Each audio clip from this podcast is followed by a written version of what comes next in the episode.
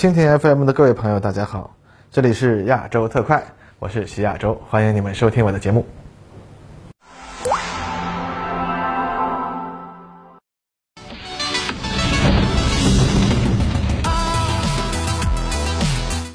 各位朋友，大家好，欢迎收看今天的亚洲特快啊！三月二十三日，巴基斯坦在庆祝国庆日的阅兵式上呢，首次展示了盖奥空军刚刚获得的歼十 C 战斗机。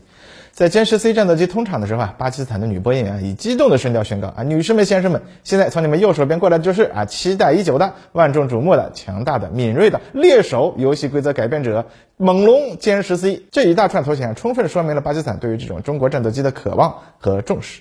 那么，为什么巴基斯坦如此重视歼十 C 战斗机呢？首先，当然是歼十 C 是当代国际市场上最先进的第三代战斗机改进型之一，并且它的具体电子系统配置方面呢，还要比竞争对手 F 十六 V 啊强了一截。而且，由于这次巴基斯坦据称也和歼十 C 同步获得了霹雳十五和霹雳十空空导弹，这两种导弹的性能呢，也优于他们的假想敌对手印度手里的阵风战斗机手里的米卡导弹。至于已经落后于时代水平的苏三零 MKI，那就更不用提了嘛。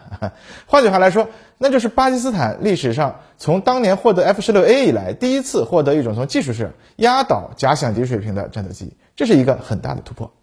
不过呢，要真正理解巴基斯坦人如此激动的原因，我们还得是从巴基斯坦空军的历史和现状说起。那本期节目开始，咱们就继续中断已久的小国军备制，系统性的介绍一下巴基斯坦的军事力量。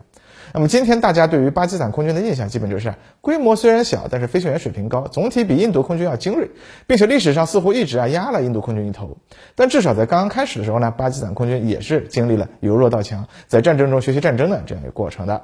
那巴基斯坦空军于一九四七年成立，当时呢仅有几十架英国制造的螺旋桨战斗机。由于印巴分治过程中的混乱的影响，实际上印巴两国的空军都失去了战斗力。所以没有几架飞机啊能够起飞啊，最后呢实际上就没有真正投入冲突，只执行了一些运送人员物资的任务。那到了五十年代，巴基斯坦空军虽然曾经计划购买美国战斗机，但是由于经费不足和前宗主国英国的压力，最终巴基斯坦还是只购买了少数英国制造、今天大家已经不怎么认识的飞机，比如攻击者战斗机。一九五七年，随着国际局势的变化，巴基斯坦与美国关系改善，他们终于梦想成真，获得了美国的 F 八六佩刀战斗机。财大气粗的美国一次就给了一百架战斗机，全部替换了休夫马林攻击者型战斗机和暴怒螺旋桨战斗机。稍后，巴基斯坦又获得了当时非常新锐的 F 幺零四新战士战斗机和 B 五七轰炸机，并且巴基斯坦空军飞行员啊也直接得到美国的培训，总体水平呢得到了很大的提高。不过到了一九六五年第二次印巴战争的时候啊，印度空军那也得到了长足的进步，而且一九六二年啊，中国对印自卫反击战后啊，印度也放弃了不结盟政策，开始啊抱苏联的大腿了。同时呢，在老宗主国英国这边呢，关系也没有变差，哎，而美国对巴基斯坦的援助力度啊，其实就没那么大。加上印度相对巴基斯坦还是富裕一些嘛，因此装备上印度比巴基斯坦那还是略有优势。一方面呢是有了米格二十一和巴基斯坦的 F 幺零四啊，都是两倍音速的第二代战斗机，也算是大差不差吧。而其主力战斗机啊，英国的猎人作为第一代喷气式战斗机的顶尖选手之一，性能上则优于此时已经过时的 F 八六。不过，由于这场战争是以巴基斯坦主动进攻印军为开端，因此实际上呢，印度空军被巴基斯坦的第一波突击给打懵了。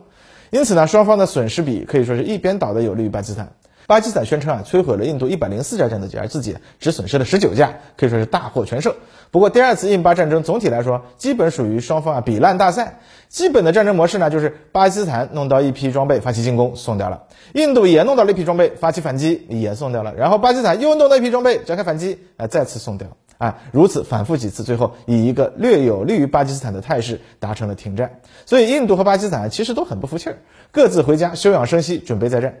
第二次印巴战争结束后呢，印度空军的实力啊，随着一系列的援助和军购项目得到了显著的恢复和提高。而巴基斯坦这边呢，啊，由于啊没有和美国商量就对印度开战啊，还没打赢，就让美国人啊也很失望，双方的关系呢由此变差。美国也停止了对巴基斯坦的援助，因此呢，没几年巴基斯坦就陷入了极大的劣势。那虽然在1968年，他们从在军售方面一向不讲究的法国购入了幻影三战斗机，但是呢，也谈不上比印度空军大量获得的米格二十一有什么优势。在这种困难形势下，中国就成了巴基斯坦空军的救星，向他们提供了大量的歼六战斗机。虽然歼六技术性能上已经赶不上印度空军的主力米格二十一战斗机了，但是巴基斯坦为歼六加装美制响尾蛇导弹后，其战斗力也提高了不少。可以说，比这个时期还折腾不明白霹雳二的解放军空军那还是强一些。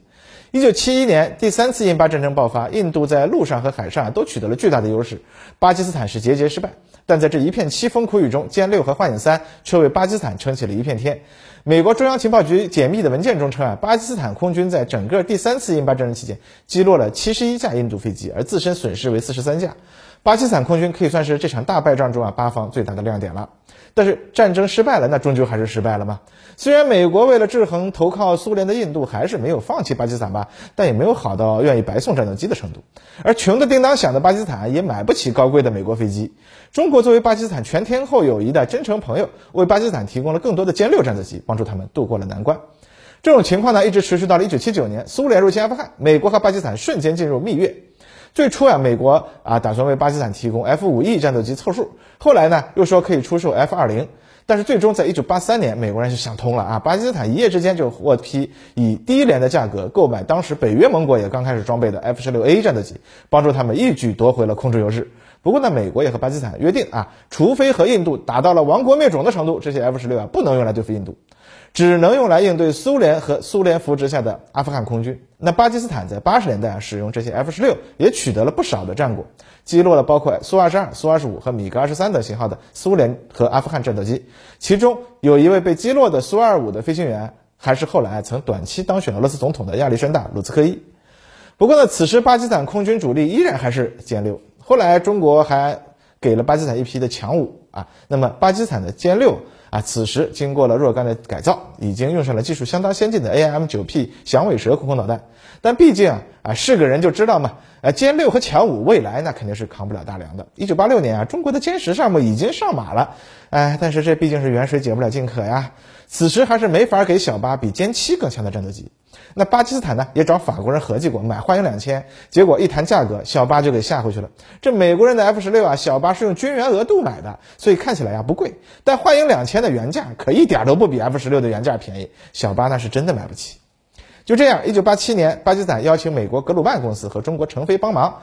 展开了旨在替换歼六的新一代战斗机的研制计划，就是佩刀二。这个计划的基本概念呢，就是重新设计歼七的前半部机身，装上火控雷达，能发射麻雀导弹，只要 F 十六一半以下的价格，在制空作战时能达到百分之八十左右的效能。哎，这不就很好吗？但巴基斯坦很快发现，他们还是想简单了。之前的价格啊，只算了最后的采购价，没算研制工作的费用啊。这一合计下来啊，巴基斯坦还是买不起。最后呢，巴基斯坦在一九八八年购买了安装部分现代化电子系统的歼七 P 战斗机，那佩刀二项目就此黄了。一九九零年，美国以巴基斯坦研制核武器为由，中断与巴基斯坦的军事合作，也就切断了巴基斯坦购买更多 F 十六的可能。而且，其中一批巴基斯坦已经交了钱的 F 十六啊，至今还扣留在美国没有交付。那在这段时间内，巴基斯坦只能寻求其他型号的战斗机来弥补自己的战斗机缺口。一九九零年，巴基斯坦从澳大利亚那里购得他们刚刚退役的幻影三战斗机，总共五十架飞机，才花了一亿美元啊，比成飞的歼七还便宜。同时呢，此时由于北约国家大批换装 F 十六，退役了为数不少的幻影三战斗机和幻影五攻击机，巴基斯坦呢也是照单全收，然后对他们进行了局部的改装啊，稍稍提高了一点战斗力，也算是暂时解了啊巴基斯坦的燃眉之急。此后，巴基斯坦又几次求购幻影两千啊、瑞典 JAS 三九战斗机啊，以及东欧国家当时就说 要退役的米格二十九，也考虑过俄罗斯的苏二七战斗机，但是都由于外交和巴基斯坦经费上的困难，未能成交。而此时呢，印度空军迎来了全面的飞跃，米格二十九啊、幻影两千陆续加入印度空军。苏联解体后呢，对于米格二十一也进行了现代化的改进。那么在巴基斯坦不能用 F 十六的前提下，边境摩擦战的实力，它稳稳的碾压巴基斯坦。那么就这样，他们迎来了巴基斯坦空军历史上最耻辱的1999年卡吉尔空战。巴基斯坦的 F 十六和歼七战斗机虽然也在印巴边境啊也进行了几次巡逻，但最终呢还是未敢突破与美国的协议，投入 F 十六与印度空军展开空战。最终呢，印度空军的幻影两千在如入无人之境的情况下，从容使用激光制导炸弹，严重破坏了巴基斯坦控制的山峰工事，掩护其地面部队取得了胜利。进入新世纪后，九幺幺事件后呢，巴基斯坦又和美国迎来了一段蜜月期。美国呢恢复了向巴基斯坦交付 F 十六战斗机，并且还在二零零五至零八年间向巴基斯坦提供了一批啊美国原本用于国土防空的 F 十六 AM 战斗机。这些飞机的发动机呢推重比方面还略优于巴基斯坦新买的 F 十六 C Block 五二战斗机，因此成为了巴基斯坦空军手中机动性最好，同时电子系统也相当先进的型号。在二零一九年的印巴空中冲突中，巴基斯坦还专门用这些 F 十六 AM 战斗机组建了一个全由抽调的战斗机中队中队长组成的王牌中队，在装备 JF 十七战斗机的黑蜘蛛、黑豹等几个中队的配合下，专门准备应对印度的空中挑衅。最后啊，由 F 十六王牌中队首开纪录，击落了印度空军的米格二十一战斗机，并且和印度空军的苏三零战斗机的远程空空导弹对射中啊，也凭着 AM 幺二零导弹和 SD 十导弹的射程优势，形成了单方面的优势。此后呢，巴基斯坦宣称击落了一架印度的苏三零 MKI 战斗机。那这次空战其实也打破了1983年时和美国达成了不用 F 十六对付印度的协议啊。不过美国人在这件事上最后没多说话，那别人呢就更不好计较了吧。不过这还不是巴基斯坦空军的全部故事啊！其实我们上面看巴基斯坦空军的这些历史，就可以发现，巴基斯坦空军其实非常明白，作为一支要挑战印度空军的空军力量，那么巴基斯坦空军的规模上很难取得优势，因此必须在战斗机的性能上取得优势，至少是不落下风，并且也要尽可能增加具备高端空战能力的多用途战斗机的数量。而印度此时呢，已经大量采购了苏三零 MKI 战斗机，加上米格二九幻影两千和经过现代化改装的米格二十一比森，让小巴压力巨大。因此，他们仍然需要一种廉价但是先进的轻型多用途战斗机。其实呢，一九八八年中美合作的佩刀二或者叫超七项目失败后的不久，一九九一年巴基斯坦就与成飞单独展开了合作，重新开展超七项目。不过，虽然双方此后展开了不少的工作，但因为巴方的经费啊始终难以到位，项目一直啊处于取消边缘。一九九九年卡吉尔冲突后，在印度空军轰炸中痛失爱子的巴基斯坦某友好国家的国王痛感啊，本阵营啊就没有一种自主的战斗机，说话呢腰杆子硬不起来，于是专门拿出一笔资金帮助巴基斯坦。启动新型战斗机项目，同年中巴签署了正式合同，开始了 F C 一枭龙战斗机，也就是后来巴基斯坦 J F 十七雷电战斗机的研制，也开启了巴基斯坦自行生产先进战斗机的历史。后面咱们就不用多说了，雷电战斗机啊作为巴基斯坦的骄傲，今天成飞甚至都已经不再生产枭龙了，只向巴基斯坦提供关键零部件，由他们自行生产和销售。今天的巴基斯坦空军拥有八十五架 F 十六系列的战斗机，其中呢包括五十四架 AF 十六 AM、十三架 F 十六 A、十八架 F 十六 C Block 五二。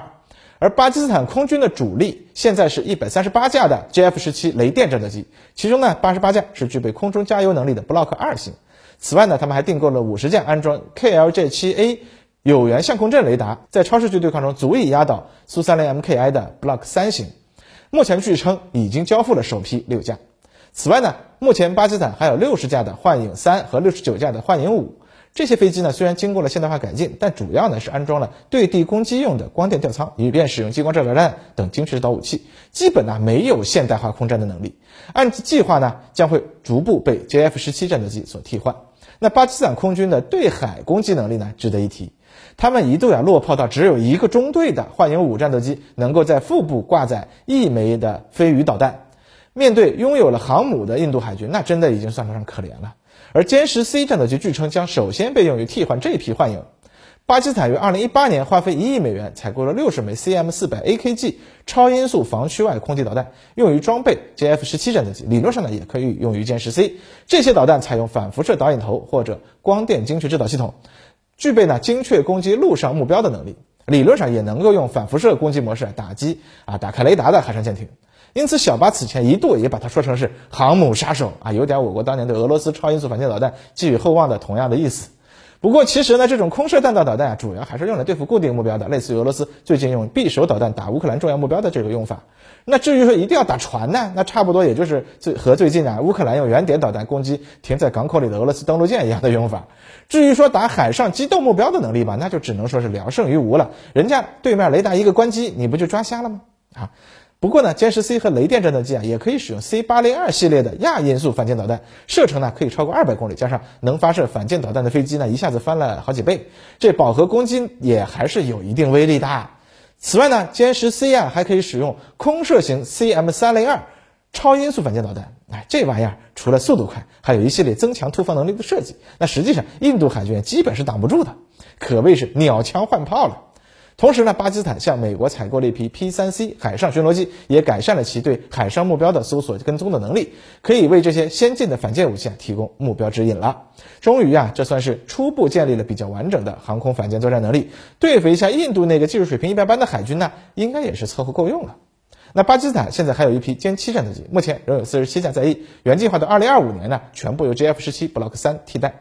那这样一个规模，虽然和印度空军几百架苏三零 MKI 相比啊，仍然处于无可争议的劣势。但是由于中美为巴基斯坦空军提供的电子设备远比印度从俄罗斯和法国获得的要先进，所以实际上至少在小规模的对抗中也是不落下风的。问题仍然在于啊，巴基斯坦空军现代化战斗机的数量不够多，如果发生大规模战争啊，仍然可能被印度空军庞大的数量所压倒。但是歼十 C 战斗机的到货，还意味着巴基斯坦空军迎来历史上又一个好时期，他们的现代化进度将从原计划到二零三零年后才能实现大幅度的提前。可以预计，几年后拥有五十架歼十 C、三百架各型的 JF 十七，加上继续使用的七十五架 F 十六，即使印度未来再增购一些阵风，并且找俄罗斯把他们的苏三零 MKI 升级一下，那小巴这个阵容也可以和他们一较长短了。不过，巴基斯坦空军的弱点也和印度空军很像啊，首先就是奇缺特种用途的飞机。目前，巴基斯坦有七架瑞典的爱丽眼。轻型预警机和四架中国 ZDK 零三预警机，看起来数量好像和印度空军大差不差，但是 ZDK 零三的雷达啊，仍然只是一种机械扫描雷达，和印度空军的费尔康预警机的以色列有源相控阵雷达相比啊，那还是差了点意思。不过中国已经在中海航展上多次展示代号丝路眼的 KLC 七机象扫结合雷达，该型雷达的性能呢优于美国海军的 ERD 鹰眼的雷达，可以极大的提高巴基斯坦空军的作战效能。如果巴基斯坦增购更多的丝路眼预警机，那么巴基斯坦空军的预警机从数量和质量上超过印度，应该说那也就是时间问题了。那么空中加油机方面呢？巴基斯坦和乌克兰签署的合同采购了四架伊尔七八加油机，不过由于乌克兰战争爆发，继续增购已经不可能了。但是巴基斯坦未来有数百架战斗机具备空中加油能力，这个加油机队的规模显然还是不够用。不过目前据称巴基斯坦已经和俄罗斯展开了会谈，希望采购更多的空中加油套件。由于伊尔七八加油机的改装啊相对容易，因此巴基斯坦获得廉价而可靠的空中加油机的渠道那还是畅通的。问题只是他们要维持多少加油机了。那么在电子战飞机方面呢，巴基斯坦和印度那是半斤八两，都只有少数的用运输机、公务机改装的电子情报搜集飞机，没有进攻性空中电子战的能力。不过，二零二一年珠海航展上，我国歼十六 D 上携带的吊舱啊，据航展上相关的人员介绍，并不是解放军空军自用型号，而是为外贸设计的。哎，如果巴基斯坦获得了这种吊舱，将其装备在歼十 C 或者雷电上，那就可以获得一种小号的咆哮者了。虽然电子压制能力肯定还是不如啊重型机改装的型号，但是对付这方面一片空白的印度空军，那就是人无我有，哎，效果可想而知。而且国际市场目前除了中国，也还真没有第二家出来卖这种东西的。而巴基斯坦呢，又是中国军售条件最宽松的用户，所以呢。唯一卡脖子还是老问题，就不知道小巴有没有这个经费喽。